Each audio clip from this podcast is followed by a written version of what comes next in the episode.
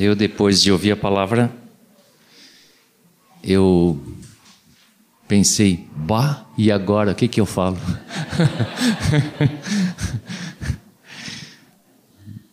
Mas ah, nós já havíamos conversado, Zé Gustavo e eu antes, quando estávamos preparando a palavra, e estava ciente de que Deus tinha dado uma palavra para o Zé Gustavo, então realmente ah, não quero mudar nada nem entrar por outro caminho para que essa palavra não se perca. Apenas ter a coragem de dizer talvez o que o Zé Gustavo como é assim não está queimado ainda, né? Então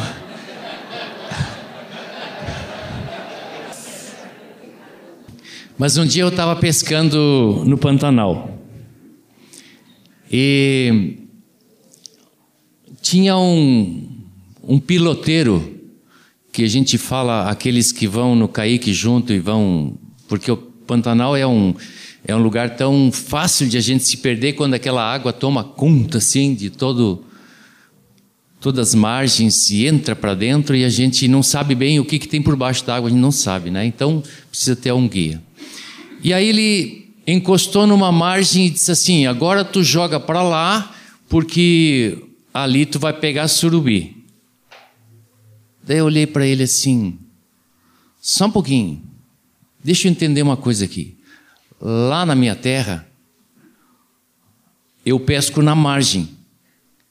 Porque esses peixes de couro, eles estão escondidos nas raízes, nos barrancos, e tu está me dizendo para eu ficar aqui no barranco e jogar lá no meio? Como é que é isso? Disse, não, que aqui tem jacaré. Se o peixe fica aqui, o jacaré pega. Então eles se refugiam lá. Aí eu queria dizer para vocês, por que pescador fala de pescaria? Pescador fala de pescaria, né? Discipulador deveria falar de discipulado. Né? Então, quando nós nos encontramos como discipuladores, temos que falar discipulado. Mas a aplicação da historinha do Pantanal é que é assim, nós não podemos importar nada, né? Aqui eu posso discipular de um jeito. Lá em Salvador, o povo é diferente. Desculpe usar Salvador, podia ser qualquer lugar, né? É diferente. Algumas coisas é, são circunstanciais. Então, importar um método da Nova Zelândia ou da Indonésia ou da às vezes é perigoso, por quê? Porque as circunstâncias são diferentes, né? E, e às vezes a gente entende por que que num país muçulmano a gente usa uma estratégia totalmente diferente, né? Vocês entendem isso? Então, eu queria só dizer isso. E o Zé não teve muito coragem de falar isso, né? Mas quantos já estudaram esse livreto? Queridos, ah, eu, é um dos livretos que eu mais gosto. Que para mim está o mais completo, é a forma mais prática, escrita mais prática, mais objetiva, mais é, sem tendência, muito preciosa. E eu acho que nós temos algo na nossa mão você está falhando, é? O brabo se eu começar a falhar aqui. Mas muito precioso e eu creio assim que nós estamos no momento precisando renovar é, a dedicação, o que temos sido conhecidos, né, por buscarmos fazer discípulos. E se Deus motivou, nos motivou a, a, a revermos, eu quero então incentivar vocês a pegarem essa palavra gravada com Márcio, da, ouvirem novamente, porque eu quero fazer isso. Foi muita informação, não deu para sedimentar tudo assim no seu devido lugar e, e aproveitar e pegar nosso livreto, que está bem adequado à nossa, realidade aqui para voltarmos a sermos sérios naquilo que o Senhor nos chamou. Eu sempre fico pensando, né? O, o Zé Gustavo hoje falou con, conosco dizendo que a última palavra que Jesus falou assim no círculo íntimo com seus discípulos é que ele deu a ênfase da unidade nele e no Pai. Ele estava indo embora, até, aí, até então ele estava andando com eles, mas agora ele estava indo embora e ele estava incentivando essa unidade no seu círculo íntimo, né? E a última palavra que ele estava indo embora, ele disse assim: e de fazer discípulos, né? Ora, é, eu sempre penso que a última palavra é o resumo de tudo que aquela aquela transmissão quer dizer em termos de importância, de urgência, de necessidade. Então, se eu acho que um pai está no leito da morte, comparando em outro, né, e vai chamar seu filho, filho, não esquece isso isso. O que, que ele vai dizer? As coisas mais importantes. E se Jesus disse isso, é porque são muito importantes. Essa é a nossa vida. E eu sei que não é livreto não é estudando o livreto, ouvindo o DVD que se faz discípulos, né? A gente tem que fazer. Não é estudar, é fazer.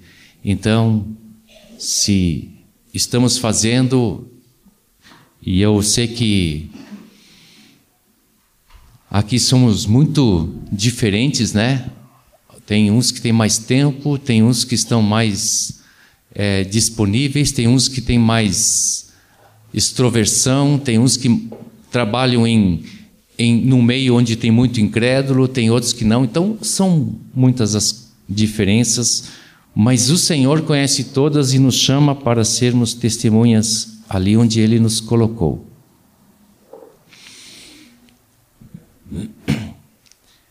Essa palavra que Deus está nos renovando hoje com uma profundidade e trazendo para mim essa importância tão forte assim. Eu fui eu fui tocado pelo Senhor. E, e eu creio que vocês também. Essa relação de fazer a vontade de Deus, ela está muito relacionada na nossa na nossa vida com Jesus. Nós como presbitério estávamos lendo Lucas nesses dias e e lendo Lucas assim eu Estou com essa palavra bem viva. No capítulo 10, no versículo 25, quando Jesus vai falar do bom samaritano, começa que um certo homem, intérprete da lei, diz ali, e ele queria saber, ele fez uma pergunta: Mestre, que farei para herdar a vida eterna? Duas coisas. Um homem importante e uma pergunta importante. E como ele era intérprete da lei, Jesus sempre faz da sua resposta uma pergunta, né? Que está escrito na lei? Como a interpretas? Que interessante, né? O intérprete da lei, Jesus fez essa pergunta. E então, o próprio intérprete da lei, que eu acho que foi um bom intérprete, eu acho que ele conhecia o livreto, ele disse: Amarás o Senhor teu Deus de todo o teu coração, de toda a tua alma, de todas as tuas forças e de todo o teu entendimento. Tudo que somos. E acrescentou: E amarás o teu próximo como a ti mesmo. E a resposta de Jesus foi muito simples. Tu queres a vida eterna? Então faze isso e viverás. É amar o Senhor e amar o próximo. Amar o Senhor acima de todas as coisas. Parece que isso aí é tão óbvio, né? Mas eu tenho aprendido e tenho aprendido com outros. Quando a gente pega uma encrenca no discipulado, a melhor maneira de resolvê-la é mostrar Jesus.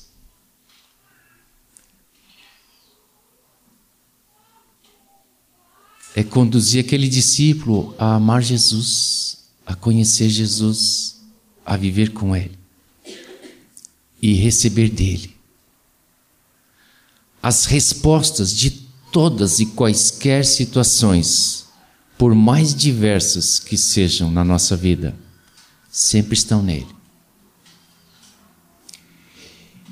Então, eu queria mais uma vez repetir isso, de amar o Senhor de todo o nosso coração, de toda a nossa alma, de todas as nossas forças e entendimento. Consequentemente, expressar esse amor de Deus para com o nosso próximo. Quando 1 João, quando João diz lá na sua carta, primeira carta, sobre a questão Deixa eu abrir aqui. 1 João 2. Porque a nossa dificuldade de amar a Deus é quando nós substituímos Deus pelas coisas deste mundo. E João fala assim: não ameis o mundo, nem as coisas que há no mundo. E se alguém amar o mundo, é essa, esse amor é incompatível com o amor de Deus. Porque tudo que há no mundo, a concupiscência da carne, a concupiscência dos olhos, a soberba da vida, não procede do Pai, mas procede do mundo. E o mundo passa, mas Deus permanece eternamente. Eu creio que quando se diz amar a Deus acima de todas as coisas, com essa tal intensidade, é buscar as coisas que procedem de Deus. E a concupiscência da carne, a concupiscência dos olhos e a soberba da vida, que às vezes nós não percebemos, mas João está dizendo que este mundo, que nós não devemos amar, está dentro de nós.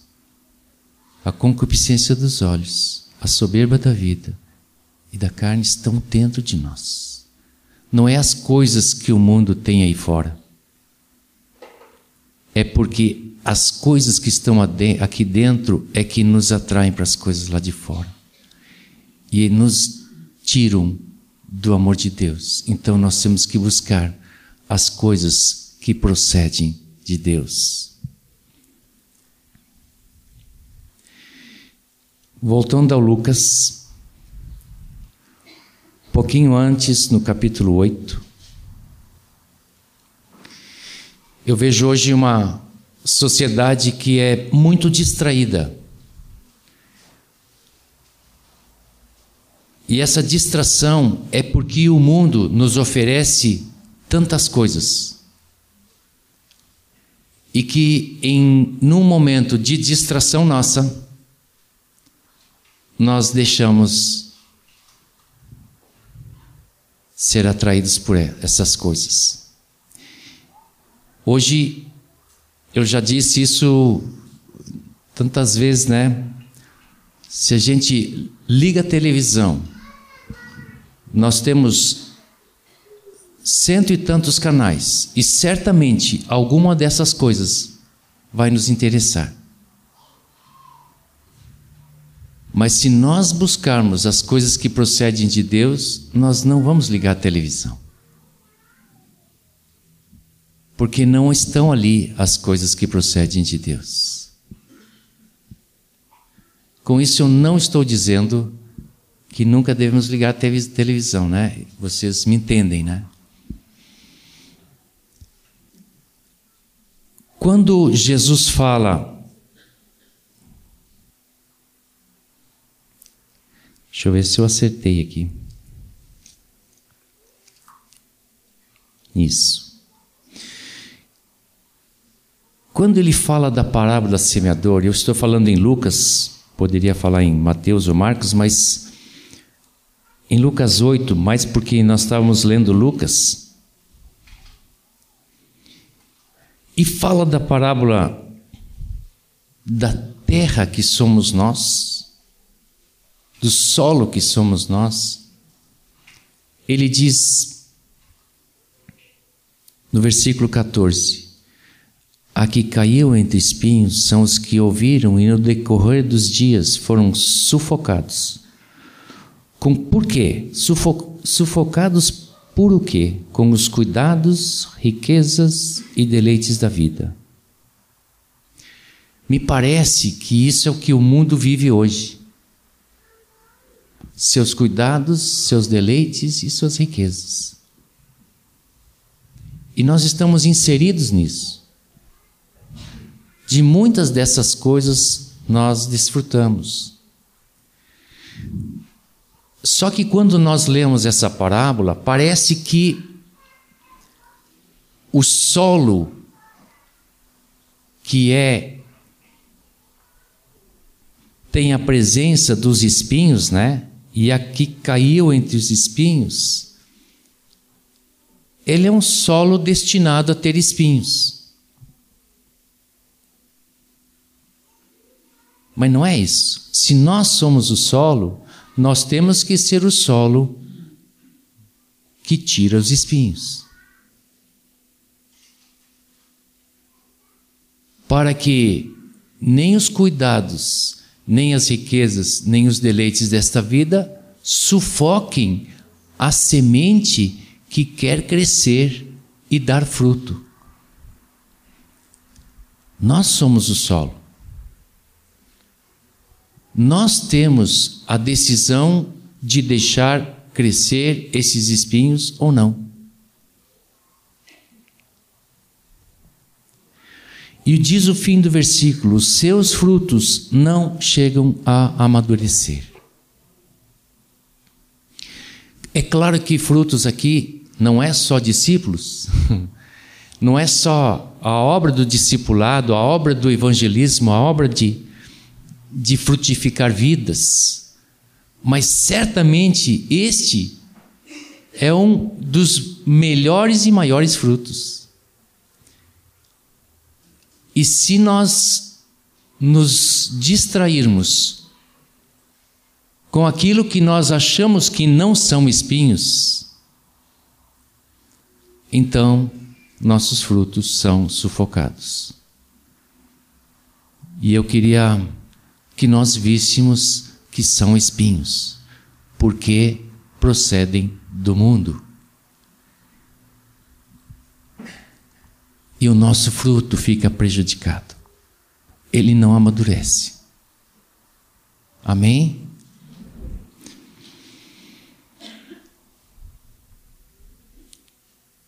Outra coisa que eu percebo é que a nossa sociedade, eu ia dizer evoluiu, né? Eu tiro essa palavra, ela evoluiu. e hoje nós temos muitos direitos.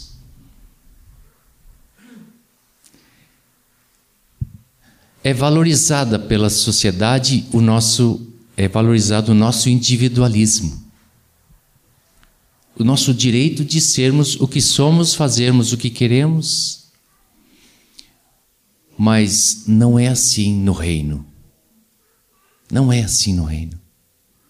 No reino nós estamos, como já ouvimos, submissos. E a nossa submissão ela não é uma opressão. ela é algo que nos guarda, algo que nos protege, começando pela própria proteção e submissão a Deus. Quando Jesus fala em João 12, fala de si mesmo em primeiro lugar, dizendo que 24, versículo 24, quando ele diz assim: Em verdade, em verdade vos digo, se o grão de trigo caindo na terra não morrer, e ele estava falando da sua morte, ele iria morrer. Ele estava sendo o exemplo do grão que iria morrer. Caindo na terra, não morrer fica ele só, mas se morrer, produz muito fruto.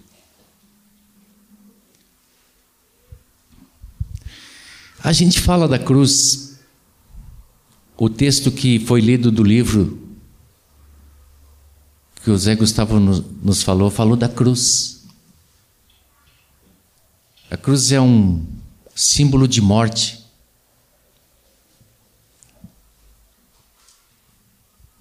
E tomar a cruz todos os dias é decidir morrer todos os dias, abrir mão desses direitos.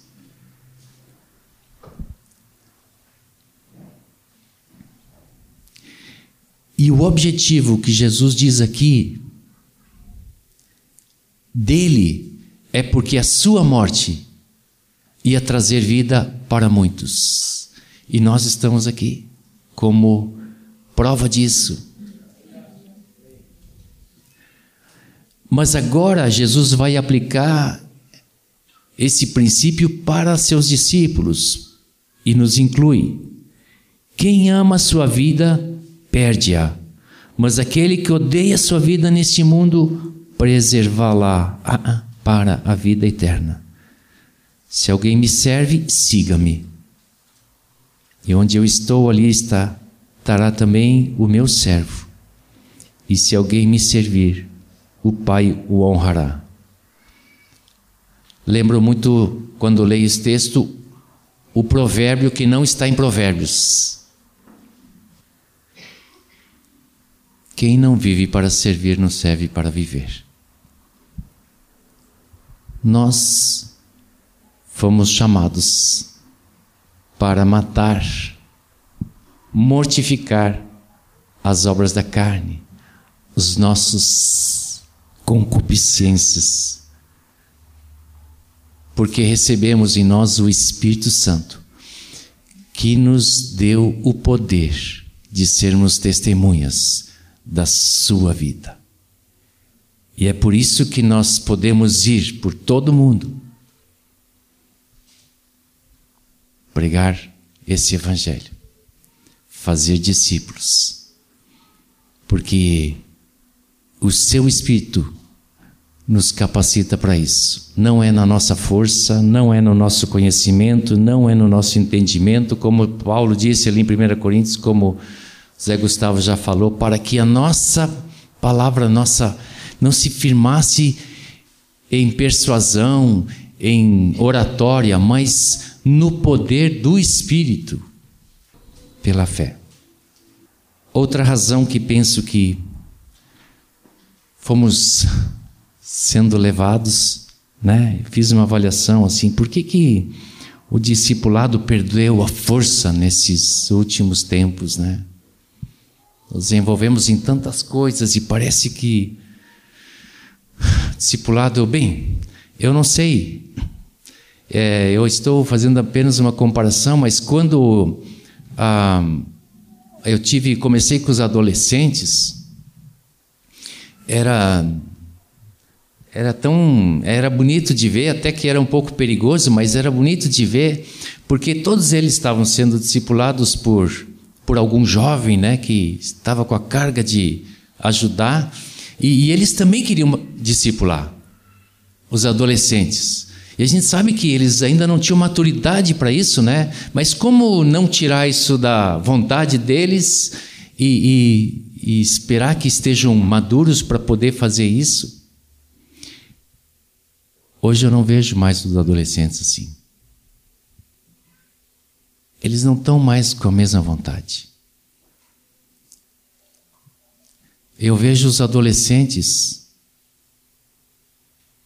Agora tiraram aqui bancada, né? Lá na sede. Mas lá na última fila, cada um com seu celular, buscando outras coisas. E, e nós somos pais desses adolescentes. Eles fazem parte da congregação. Talvez o nosso testemunho esteja comprometido para que eles não tenham um modelo em nós. Carlos Augusto me mostrou um, um artigo de um inglês que eu li rapidamente mas ele fala uma coisa, e está na revista Impacto. Vocês podem falar com ele ou comprar a revista Impacto, não importa. Mas que aponta para uma época na igreja que está chegando, onde realmente essa forma de Jesus conduzir seus discípulos é a que vai nos guardar na verdade. Porque o engano está vindo, né? Alguns de nós que estamos ouvindo algumas coisas que acontecem por aí no mundo, nós ficamos ouvindo e vendo o engano do diabo. E eu fico pensando, ouvindo essas coisas, será que todos que ouvem na nossa congregação têm maturidade para não serem enganados? Mas se todos nós tivermos cuidados, no cuidado de Cristo, onde são servidos, né? Porque, na verdade, o discipulado é um serviço. É servir, meu irmão. Jesus disse: no reino é assim, né? É, o maior é aquele que serve. Então nós estamos servindo. Estamos servindo o Senhor, nem estamos servindo o irmão. O irmão é apenas a oportunidade de nós servirmos o Senhor. Como foi dito com tanta tanta clareza nessa manhã aqui. Mas eu quero estimular, eu a exortação é para o estímulo, para que as nossas casas sejam modelo. Para que os nossos filhos nos vejam servindo a igreja de Cristo não substituindo os de fora pelos de dentro, né? Porque às vezes nós, no afã de cuidarmos dos nossos discípulos, nos descuidamos da nossa casa. Não, isto não é um modelo. Os nossos filhos são nossos discípulos. Nossos filhos precisam demonstrar o nosso cuidado que temos de conduzi-los a Cristo, assim como conduzimos nossos discípulos a Cristo. Amém, queridos? Eu eu sei que Se talvez, nessa manhã, nós fizéssemos o seguinte: vamos fazer um novo projeto de discipulado e vamos chamá-lo de João Batista. Vamos lá usar o nome do.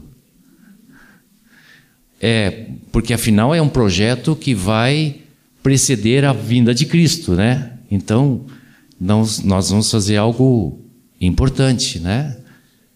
Talvez todos vocês fossem motiva, motivados pela alma a fazermos algo novo, a fazermos algo diferente, e afinal nós vamos botar no site, nós vamos fazer uma lista, todo mundo vai ter acesso, todo mundo bota seu nome e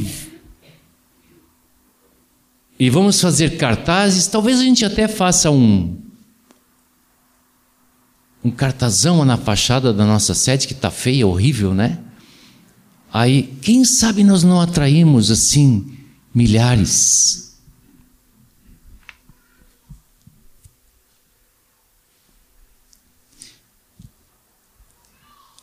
Sabe, essa é uma tentativa do diabo sempre tirar Jesus de foco. Sempre quando falamos de. Já estou queimado, né? Já estou, né? Alguém não me. Acha que eu não estou? Tem dois ali que acham que eu não estou. Então vou me queimar pelos últimos dois. Sempre que nós falamos de G12, pá, é um negócio perfeito. 12 é o número certinho, né? Eu, eu, desculpe, eu, eu, nunca entrei em G12 e não posso falar deles, né? Mas estou falando do nome, que nos parece uma coisa assim, pá, essa, essa é uma meta legal. Nós queremos alcançar uma meta humana e não fazer o que o Senhor coloca em nós.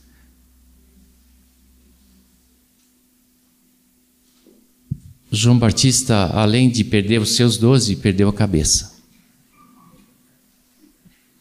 e não perdeu a cabeça porque Deus se descuidou dele, mas é porque a sua obra estava completa e Deus o recolheu para si.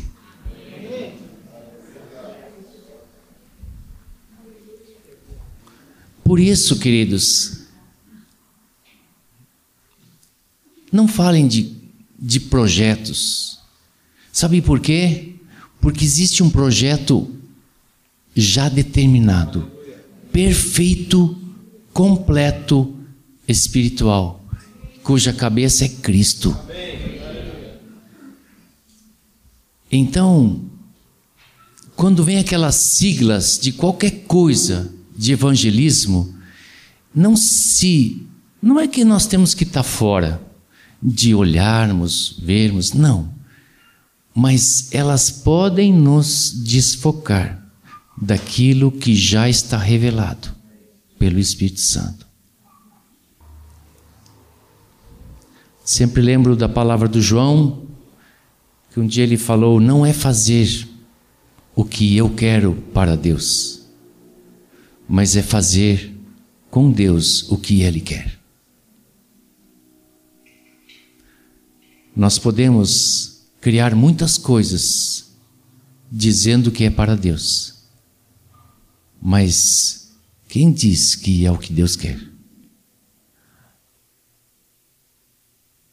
Essa transmissão de vida de Cristo é o que Deus quer. É fazer discípulos, ensinando-os a guardar tudo o que Ele ordenou. Ele é que ordena. A ordem vem dele. É Ele que ensinou. Nós temos que só fazer com que os nossos, os discípulos dele, guardem o que ele ordenou. E nesse guardar está não de saber de cor os versículos, mas é de praticá-los. Então, queridos, eu não queria me estender, mas é buscar e salvar o perdido que veio Jesus fazer. Buscar e salvar o perdido. E nós temos que buscar e salvar o perdido. E certamente o Senhor vai nos dar graça, porque não é a quantidade, mas se ganharmos vidas, a quantidade vai aparecer. Não é? Nós temos, desculpe a expressão, patinado num número, né? Nesses últimos anos, nós não temos crescido. E nós, como presbitério, temos orado para saber o que está acontecendo. E temos orado e perguntado para nós, em primeiro lugar, porque nós fomos chamados para o encargo de cuidar dessa congregação. E temos certeza que Deus está ajustando muitas coisas. E estamos felizes. E é por isso que essa manhã aqui é tão importante para nós. Porque sabemos que este é um momento de resgate, de servir o Senhor, buscando fazer discípulos à imagem de Cristo. Pai querido, Tu és nosso estímulo, Tu és a nossa força, Tu colocaste em nós o Espírito Santo para que tivéssemos poder de sermos essas testemunhas. Tu colocaste em nós o Teu Espírito para que de nós pudesse jorrar a Tua vida, Senhor. Pudesse alcançar aqueles que estão ao nosso redor estejam eles em nossa casa, em nosso trabalho, em nossa escola, na rua por onde andamos. Senhor, nós queremos reafirmar nosso compromisso de obedecer a tua ordem de ir e fazer discípulos, de irmos para onde tu nos mandares Quero abençoar, Senhor, cada um aqui nessa manhã, para que receba de Ti um novo toque, como eu recebi, Senhor.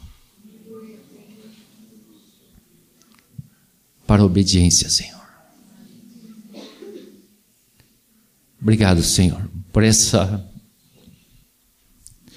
manhã preciosa. Obrigado por tua palavra. Obrigado por teu Espírito que habita em nós, está aqui, Senhor. Obrigado por tua autoridade sobre céus, terra, que está debaixo da terra. E essa autoridade que nos acompanha para fazermos essa obra simples, mas grandiosa. Obrigado, Jesus. Amém.